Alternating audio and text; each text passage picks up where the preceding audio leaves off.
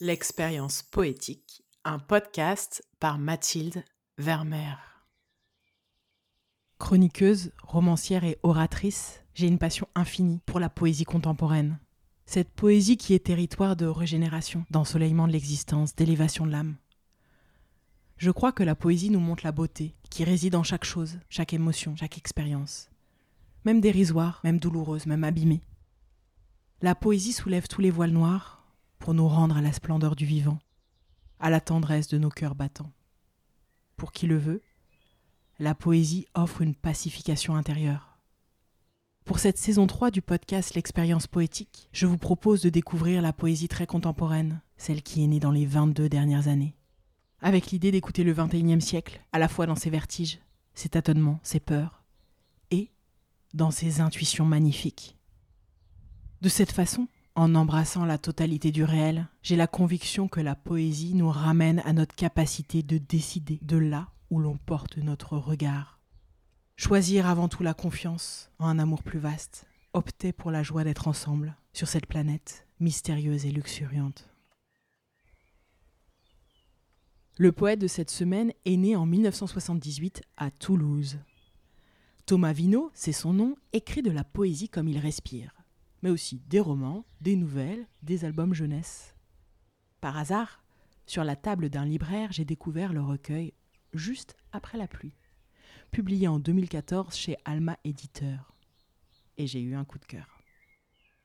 Sa poésie parle de nos vies banales, de nos amours bancals, de nos pensées triviales, des joies et des peines qui peuplent nos jours, qui hantent nos nuits. Il y a beaucoup de tendresse dans ces mots, de l'humour souvent, et puis de temps en temps un coup de griffe.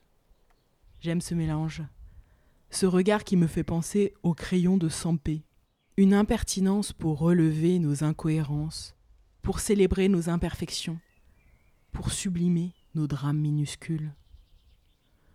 De son écriture, il dit lui-même Je défends une poésie sans chichi, sans lyrisme excessif, une poésie du présent. Je ne tords pas la langue, je l'élague, je ne chante pas le monde, je le chuchote. Le poème est ce pain qui se coupe à la main lorsqu'on l'en a très faim. Je vous donne mon gâteau de miettes. Fermez les yeux, écoutez la poésie ordinaire et essentielle de Thomas Vino. Premier poème, une ligne. Ouvrir un livre au hasard une phrase ou deux suffiront. Ouvrir le jour comme un livre, choisir une ligne, la manger. Filer la métaphore de la poésie qui nourrit, voilà un jeu amusant.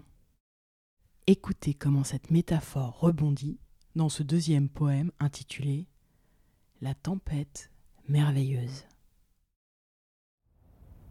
Que dire Que la tempête est merveilleuse Que nous sommes nos miettes, béates et impavides Que le vent qui nous porte nous disloque de joie Que la poussière brille dans la lumière Que dans ce mouvement-là qui nous mène à la fin, les bourrasques ont un goût de chocolat. Le troisième texte plus mélancolique, quitte le royaume de la saveur pour aller vers la couleur. Il a pour titre Bredouille.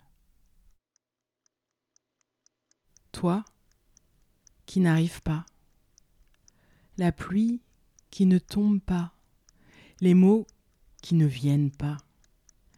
J'attends quelque chose et je reviens, bredouille, de cette longue marche blanche à l'intérieur du jour. Le quatrième texte, on peut le parier, ne fut pas écrit un jour de marche blanche, puisqu'il est baptisé, par contraste, l'ardoise noire. J'aime tes cauchemars. Je leur suis très reconnaissant et commence à leur devoir une sacrée ardoise de tendresse. J'aime tes cauchemars et ta façon de te réfugier contre moi pour les dissoudre dans le grand noir. Ça me plaît cette manière d'évoquer l'amour, comme ça, mine de rien, en racontant le trajet nocturne d'un corps vers un autre. Pour finir, je vous lis un dernier poème, troublant et onirique. Quelques mots pour les âmes qui savent secouer le réel. Il s'intitule Arrondir les angles. Je t'attends dans la voiture, en écoutant le monde dégringoler de gouttes. Je n'enclenche pas les essuie-glaces, je laisse la pluie redessiner le paysage, jusqu'à ce que le dehors devienne une abstraction délavée et lumineuse. Les voitures ne sont plus des voitures, les arbres ne sont plus des arbres, le ciel n'est plus le ciel. T'attendre n'est plus t'attendre. Je me laisse troubler, une vitre. Et puis soudain, la verse se calme, tout redevient net, dur, coupant. Je vous invite à réécouter ces textes. Pas besoin d'analyse, pas besoin de comprendre, de décortiquer. Sentez, laissez flotter en vous. Osez l'expérience poétique. Si vous avez aimé ce moment, je vous remercie de mettre un commentaire positif ou 5 étoiles sur votre plateforme d'écoute. Envie d'offrir un coup de pouce supplémentaire? Faites un don sur Tipeee, partagez un épisode à un ami, parlez du podcast sur vos réseaux sociaux et mentionnez-moi, hâte Mathilde Vermeer. Ensemble, mettons de la magie dans le monde. Je vous dis rendez-vous dans 15 jours pour une nouvelle dose de poésie.